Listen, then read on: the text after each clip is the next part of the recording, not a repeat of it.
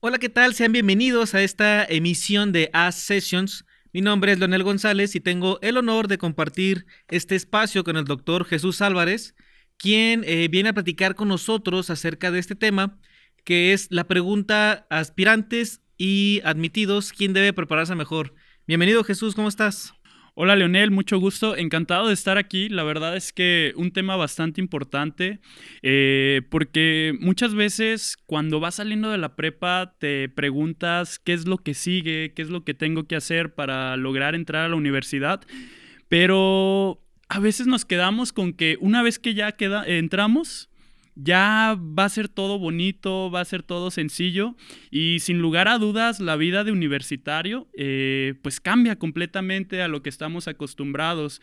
Y sí, la verdad es que vale la pena, vamos a estarlo comentando el día de hoy. Muchas gracias por haberme invitado. Gracias de nuevo, este, saludos a todo el público en general. Espero que esto les sirva bastante, ya que en lo personal, eh, hablando un poquito en mi experiencia, a mí no me tocó tener un hermano mayor que me dijera, oye, este, en la prepa cuida tu promedio, échale ganas, este, porque al momento de hacer el examen de admisión, pues va a ser todo un proceso muy complicado o es un filtro enorme en el que miles de estudiantes se quedan fuera de la universidad y que si no tienes eh, o no estás económicamente con la posibilidad de pagar una universidad privada, pues se vuelve todo un tema muy complejo, ¿no? Entonces, eh, pues sí, vamos comenzando con el tema y pues hablemos de lo difícil que es todo este proceso de admisión para poder eh, ingresar a la Universidad de Guadalajara. Sí, bien, como bien comentas,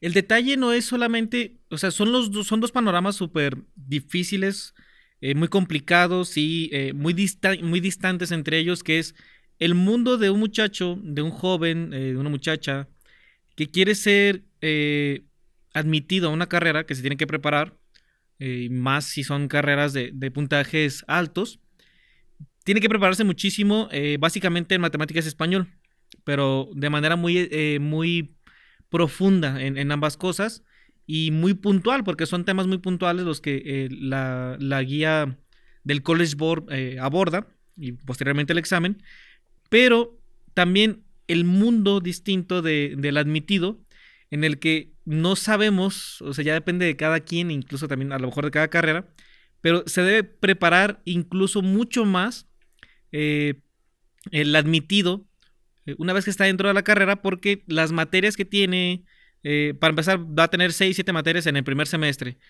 cada materia con un maestro distinto y pues cada maestro es un, es un mundo desde maestros que a lo mejor sí tienen mucha vocación, maestros que a lo mejor son más estrictos, este, hay de todo, o sea, la verdad es que la universidad, mm, en todas las universidades este, pasa esto, y el detalle es como tratar de abordar qué consideramos nosotros que es más complicado en esa etapa, cuando recién eres admitido y cuando ya eh, vas a hacer tu, o cuando vas a hacer tu trámite.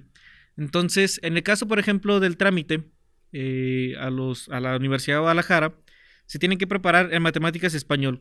¿Qué consideras tú eh, que es más complicado de aprender a lo que tú has visto? Porque tú has sido maestro de las dos materias.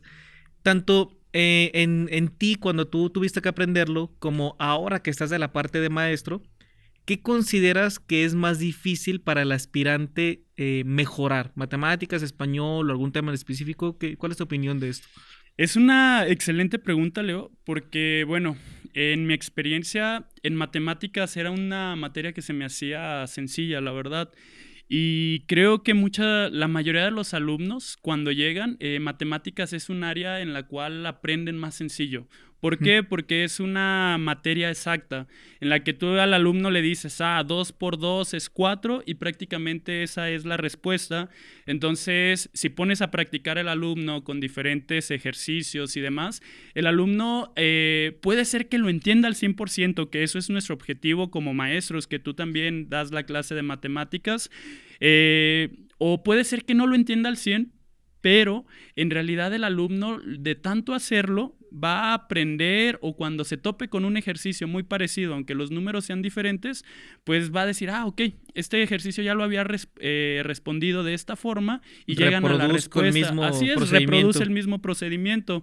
Sin embargo, en verbal, eh, en mi experiencia como maestro, que estuve varios semestres, de hecho yo inicié aquí dando clases de matemáticas, posteriormente por azares del destino me ponen a dar clases de lectura y redacción, entonces eh, cuesta bastante hacer que el alumno razone porque la parte de lectura eh, estamos actualmente muy inmersos en ver videos, en somos muy visuales en el aprendizaje y cada vez este, nos ahondamos más en la lectura, este, en estar en los libros, buscando información y demás.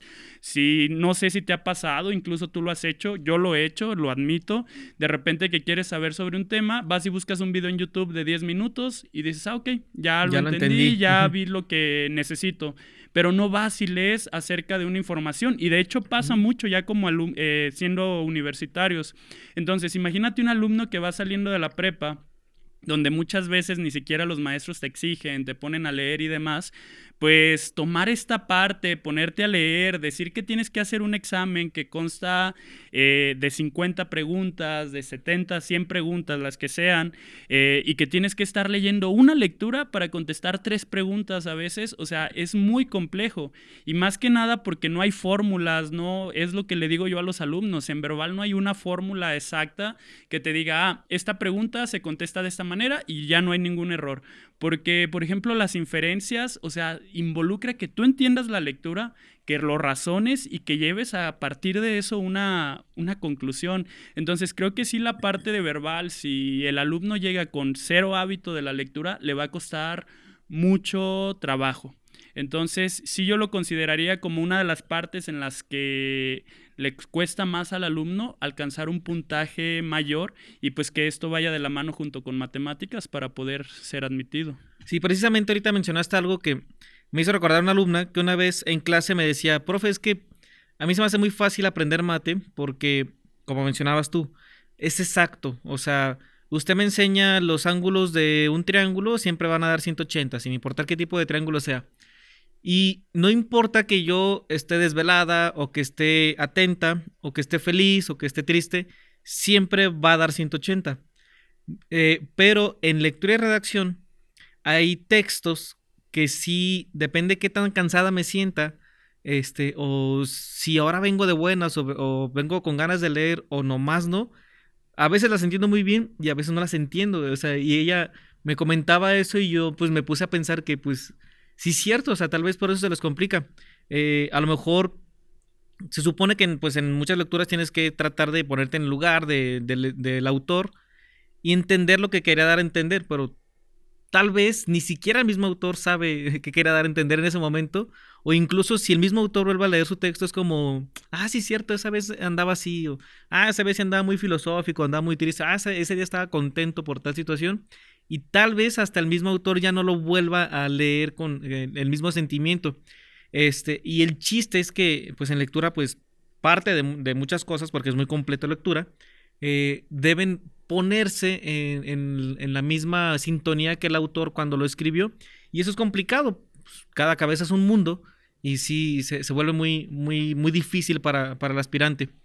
¿Qué consideras tú si pudieras dar como a lo mejor, no sé, tres recomendaciones tanto para matemáticas como para lectura y redacción enfocado para el examen de admisión, ¿qué recomendaciones darías así tal vez que tú digas, ah, yo he visto que mis alumnos tal vez se equivocan en esto y yo trato de recomendarles tal cosa?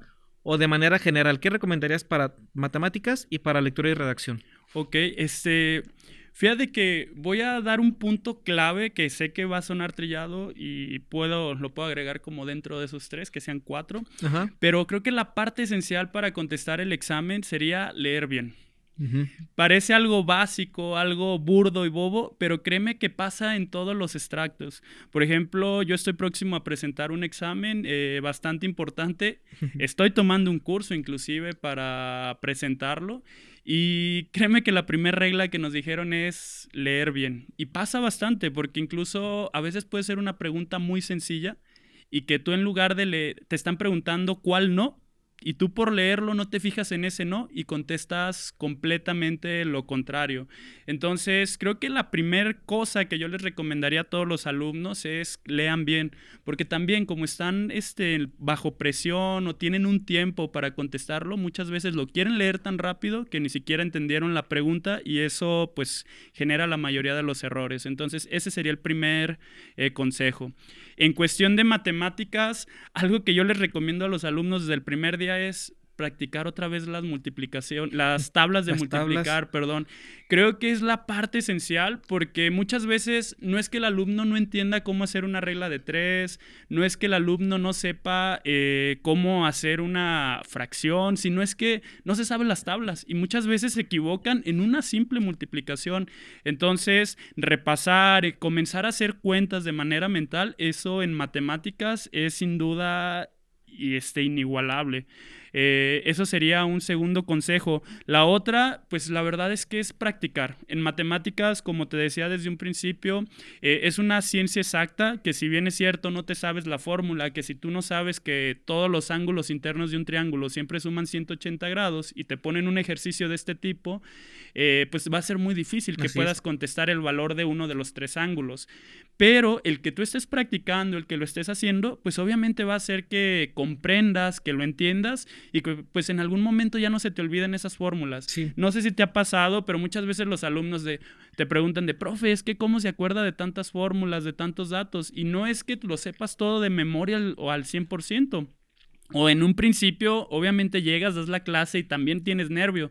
Sin embargo, el estarlo repasando, el estarlo repitiendo, pues te va a ayudar, este, bastante a que se te quede grabado todo. Y pasa incluso en mi profesión. O sea, al principio, por ejemplo, decía, ching, ¿cómo me voy a aprender tantas dosis de medicamentos? ¿Cómo voy a saber qué medicamento le voy a dar a una enfermedad y demás? Y la verdad es que una vez que entras al hospital, que estás enfrente de un paciente, que tienes que ver qué vas a hacer por él, pues obviamente el que estés recetándolo, el que estés dando ese medicamento, pues hace que ya se te quede grabado y prácticamente lo haces en automático, como manejar un coche, diría así, que es un ejemplo sencillo. Y por último, este, el último consejo que les daría es ser muy prácticos. Es decir, ¿a qué me refiero con esto? No divagar. Creo que para verbal ayuda bastante. Incluso ves en matemáticas. Sí, en matemáticas pasa un buen. Nos, nos hemos peleado como maestros a veces de que un profesor dice, ah, es que yo entiendo que dice esto, yo entiendo que dice otra cosa. Entonces, piensen de manera sencilla. De hecho, a mí me gusta utilizar este ejemplo cuando enseño inferencias en mis clases. Eh, una inferencia es hacer una conclusión eh, sobre algo, sobre una, dos, tres palabras que te digan. Me gusta eh, utilizar este ejemplo que digo, ok, Lupita fue al doctor, ¿qué infieres de eso? Y de repente hay gente que me dice, ah, tenía diarrea, ah, tenía fiebre, ah, tenía tos. Y en realidad son conclusiones válidas, pero que en el examen puede hacer que caigas en una respuesta incorrecta.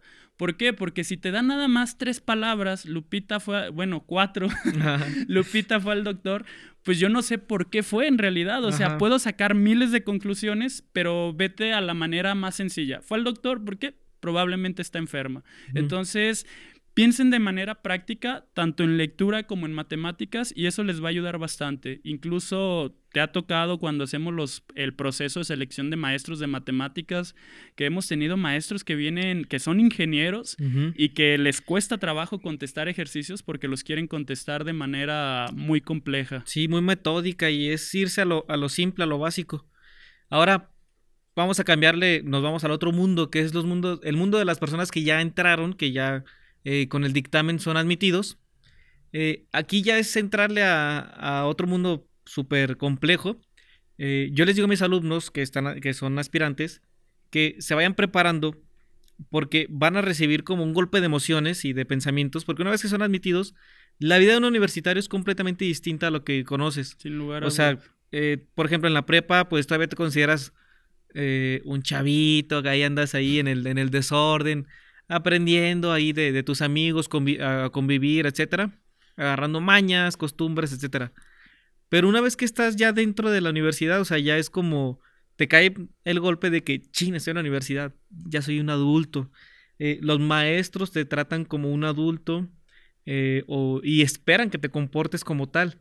ya no es tanto así el desorden y eso, no, no es tan común, o, por lo menos si hay personas que lo hagan, eh, sí se ve como muy criticado, sí se ve muy extraño. Ya empiezas a, pensar en, híjole, voy a conseguir un empleo, pero empiezas a ver tus clases. O sea, es un, ya es meramente un proyecto tuyo.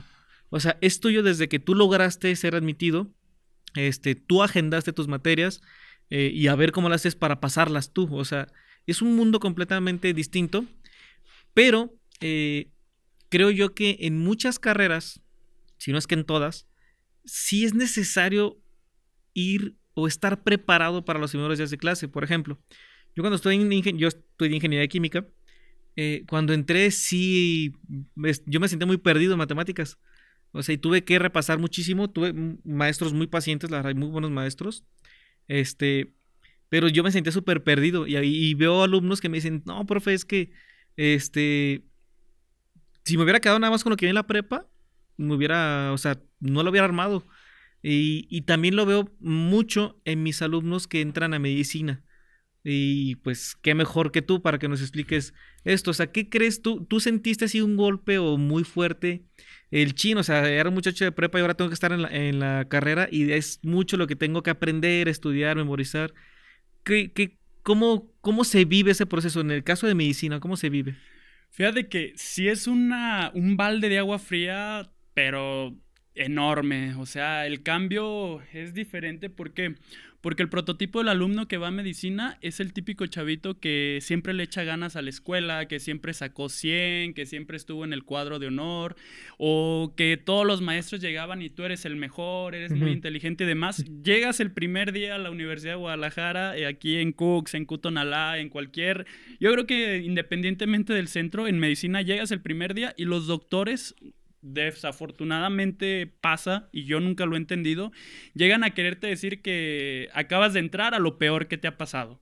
¿Por qué? Porque no te van a bajar de tonto, de que si no lees o que si no estudias no vas a saber nada, y en realidad pasa, o sea, eh, alumnos que están impuestos a sacar 100 llegan y en su primer departamental o en el primer examen 60, 50, 40 lo reprueban. Entonces, eso es algo frustrante para una persona que está impuesta siempre al éxito o a tener buenas calificaciones y que de repente se vaya hacia abajo. Eh, eso es un golpe muy fuerte.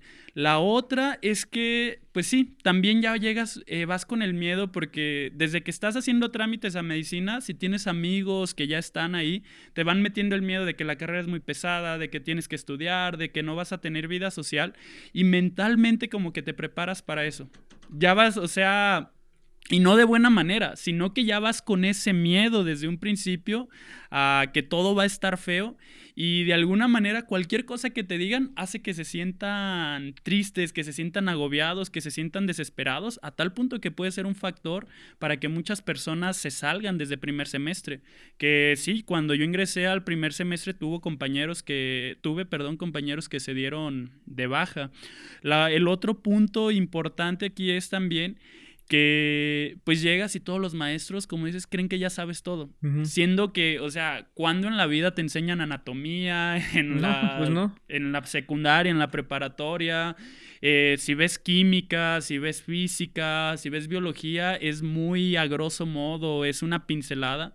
Y pues llegas acá a los primeros semestres de medicina y tienes que tus conocimientos este, profundizarlos y extenderlos de mayor forma. Porque, por ejemplo, sí, en la primaria, quizá en la secundaria te dijeron que hay células procariotas, que hay células eucariotas, que tienen un núcleo, pero llegas a histología, por ejemplo, y el maestro de histología llega y te dice, de aquí a mañana tienen que leer el capítulo completo de célula del libro más común que es ahí en Cooks o bueno, en medicina que se utiliza, que es el ROS. Y pues el capítulo de célula prácticamente son entre 100 y 110 páginas. Entonces, de un día para otro. De un día para otro. O proponle tu clase el lunes y para el miércoles ya tuviste que haber leído ese capítulo. Es prácticamente imposible. Entonces eso genera, ah, yo lo vi, en, afortunadamente no me pegó tanto eso, pero yo veía compañeros o compañeras que lloraban.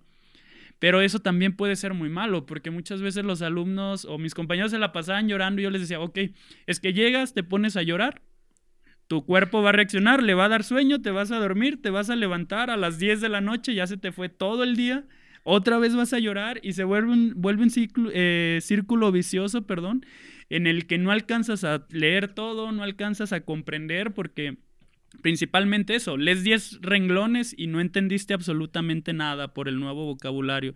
Entonces sí es un reto completamente enorme el que es el primer semestre para un alumno de medicina y más que es un semestre pesado por todo lo que tienes que aprender y por toda la carga de materias que tienes. Porque tienes en primer semestre anatomía, histología, embriología, tienes bioquímica también. Con esas cuatro materias prácticamente tienes para acabarte toda la semana. ¿Qué consideras, eh, qué materias consideras tú como las más importantes eh, o difíciles de los primeros dos semestres de medicina? Ok, sin lugar a dudas, eh, con afán de que si algún maestro o doctor me está viendo, no se me vaya a sentir, todas las, eh, todas las materias son muy importantes. Sin lugar a dudas, todas las vas a volver a retomar o a utilizar a lo largo de la carrera, pero creo que una materia sumamente relevante, importante para los siguientes semestres, el segundo semestre que me preguntas, es bioquímica. Eh, ¿Por qué? Porque bioquímica te va, a ayudar al alumno no solamente a memorizar, porque en anatomía sí, sí necesitas comprender o entenderlo, pero necesitas memorizar. Si tú no te sabes que el cuerpo está o el brazo está conformado por el húmero, por el radio, por el cúbito, las falanges que forman los dedos y demás, si eso no lo memorizas, pues obviamente ya valiste. Pero si lo memorizas no pasa nada. Ya sabes que ahí está un número, que hay un radio, que hay un cúbito en cada brazo. En cambio, bioquímica hay que comprenderla no solamente saber que la bioquímica hay carbohidratos, proteínas, lípidos, hay que entender cómo pasan todos estos procesos, incluso imaginarte cómo alguien en algún momento se le ocurrió o pensó, ah, una vez que la glucosa, que es un carbohidrato, entra a la célula, esta debe pasar un chorro de procesos para que pueda formar energía, que se llama ATP, y tus células puedan funcionar. O sea, ¿a quién se le ocurrió? Entonces, debes imaginarte todo este proceso, eh, memorizar, pero más que nada, comprenderlo.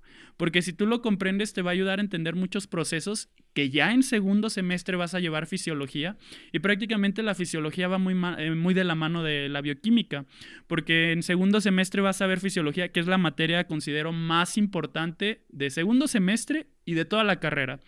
Porque un médico que sabe de fisiología va a saber de fisiopatología, que es el otro lado de la moneda, entender cómo el cuerpo se enferma. Y pues obviamente va a saber o va a poder comprender mejor la clínica, saber por qué el paciente se enfermó, qué enfermedad tiene en todo caso y pues poderle dar un tratamiento adecuado.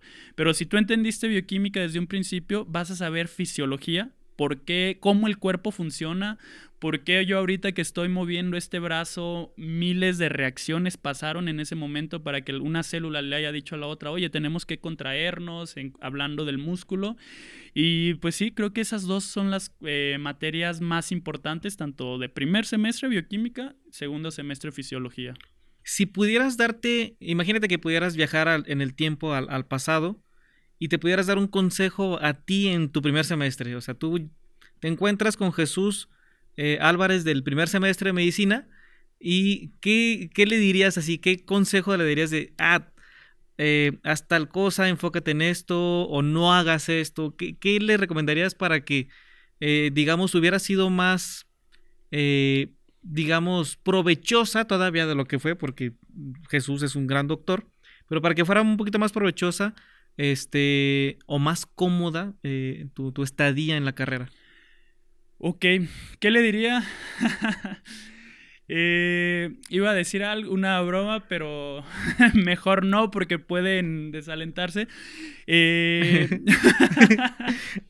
ya no estudies, salte. No estudies medicina. Aléjate. No, la verdad es que no. Yo disfruto, la medicina se disfruta bastante, sin lugar a dudas. Eh, me emociona ver que a mis alumnos que apenas están, todavía antes de ingresar a medicina, que están haciendo el trámite cuando estoy en las capacitación dando clases, porque siempre llegan y, profe, es que es la mejor carrera, es una carrera muy humanitaria, yo quiero salvar el mundo, quiero, quiero ayudar a las personas, y obviamente creo que la mayoría entramos con esa, con esa ilusión, con ese sueño, ¿no? Y pues ya cuando estás en el, ahora sí que eh, dando golpes como tal, pues te das cuenta, de hecho, de cómo es eh, todo un panorama completamente distinto. Pero bueno, ¿qué le diría a Jesús Álvarez de primer semestre?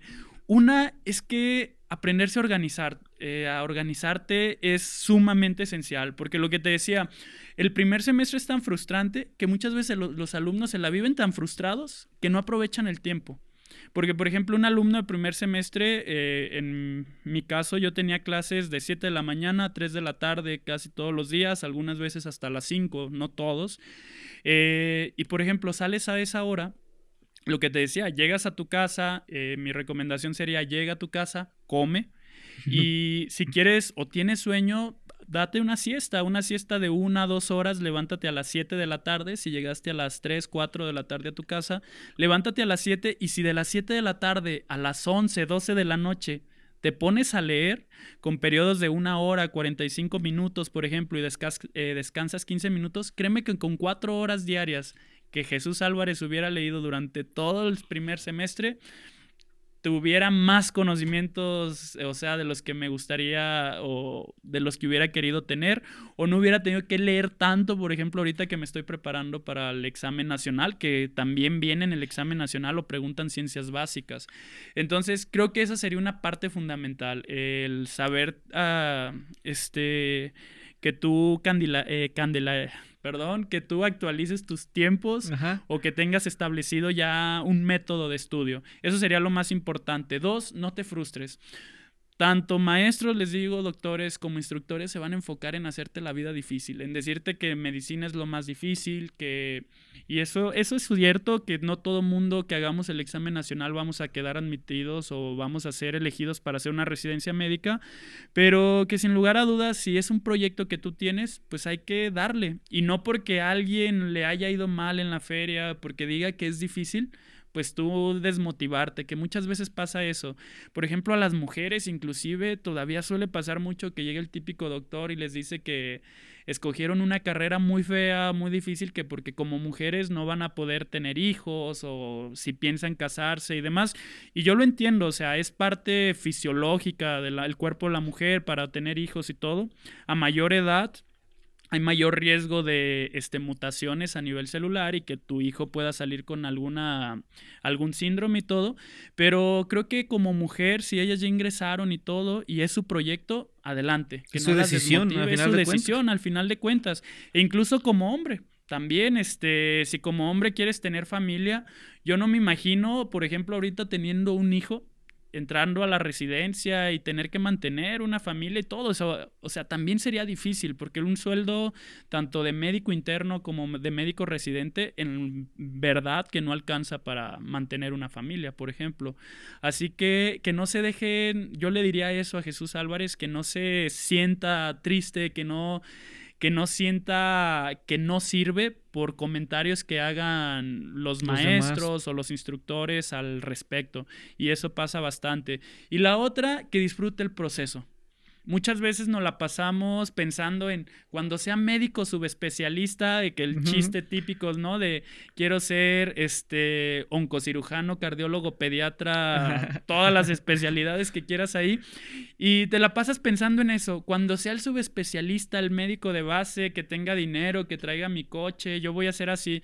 No, eh, no vale la pena pensar en eso creo que muchas veces pensa, sí está bueno tener metas, tener un futuro, ambiciones, futuro, así es, pero disfrutar el proceso es lo mejor. Tener amigos, tener alguien que te ayude. En medicina pasa mucho el eh, que sean muy egocéntricos todos y no te sirve de nada. Al final de cuentas, si no tienes un equipo, que te esté ayudando, no vas a servir para nada. El mejor médico no es el que lo sabe todo, es el que sabe trabajar en equipo, que sabe trabajar en su equipo con enfermería, con el psicólogo, con el nutriólogo, con el camillero inclusive en un hospital para que te ayude, que es muy esencial para que pueda llevar un paciente que le tomen un estudio y todo. Entonces, formar un buen equipo de trabajo desde primer semestre les va a ayudar de sobremanera. Entonces, yo le diría eso a Jesús, haz amigos, porque esos amigos de la carrera eh, te van a ayudar durante todo el proceso a que lo disfrutes, a que aprendas mejor y que pues siempre tengas a alguien ahí en quien este, regocijarte. Sí, algo que les recomiendo a mis, a mis alumnos es que desde que están en el curso, o sea, se fijen quiénes son, o sea, háganse amigos bien eh, un grupo de estudio y esos mismos amigos que están ahorita en nuestras aulas preparándose para su examen. O sea, rato van a ser los amigos que se van a estar preparando eh, para, su, para su acto académico, para su examen de las residencias, etcétera. he tenido el gusto de conocer a, grupos eh, de alumnos que han quedado y que siguen frecuentándose mucho, que incluso tratan de tener como el mismo bloque, las mismas materias y todavía son, siguen siendo los mejores amigos dentro de la carrera de, medicina. Eh, pues bueno, Jesús, te agradezco mucho el tiempo. No, al contrario, Leo. Jesús va, está dando un un curso de eh, bioquímica para las personas que hayan sido admitidas a la carrera de a cualquier carrera enfocada a ciencias de la salud. Este, y ya tiene mucho tiempo dándole, la verdad es que ah, hemos tenido muy buenos resultados, a todo el mundo le ha gustado mucho. Este, yo le auguro un excelente eh, futuro al doctor Jesús. La verdad es que creo que va a terminar siendo director de un hospital, de mí se acuerdan. Y pues bueno, muchísimas gracias Jesús por acompañarnos. No, gracias Leo por la invitación. Y eh, tocando un poquito ahorita que mencionaste lo del curso, efectivamente vamos a estar impartiendo, ya tenemos varios semestres impartiendo este curso, eh, sin lugar a dudas ha funcionado bastante, como te decía es de las materias más importantes que hay que comprenderlas y que les cuesta, es un coco en los alumnos en primer semestre. Y la verdad es que nuestro objetivo aquí con el curso es no nada más... a pues llegar como el típico maestro y hacer preguntas al aire y el que no conteste sacarlo del aula, no. Aquí el objetivo es que, pues enseñarles, o sea, tenemos ya aquí varios tiempo dando clases en las capacitación y pues ahora que me toca o ha estado o me ha tocado dar este curso ya en un área en la que me gusta, eh, sobre todo en cuestiones de medicina y que ahorita que ya he ido avanzando cada vez más en la carrera y tengo la oportunidad pues de comentarles algo más clínico, no solamente el lado bioquímico, sino también la parte importante que tiene la bioquímica ya en la medicina, en la parte clínica, pues espero que los alumnos les sea lo más grato y ha funcionado bastante.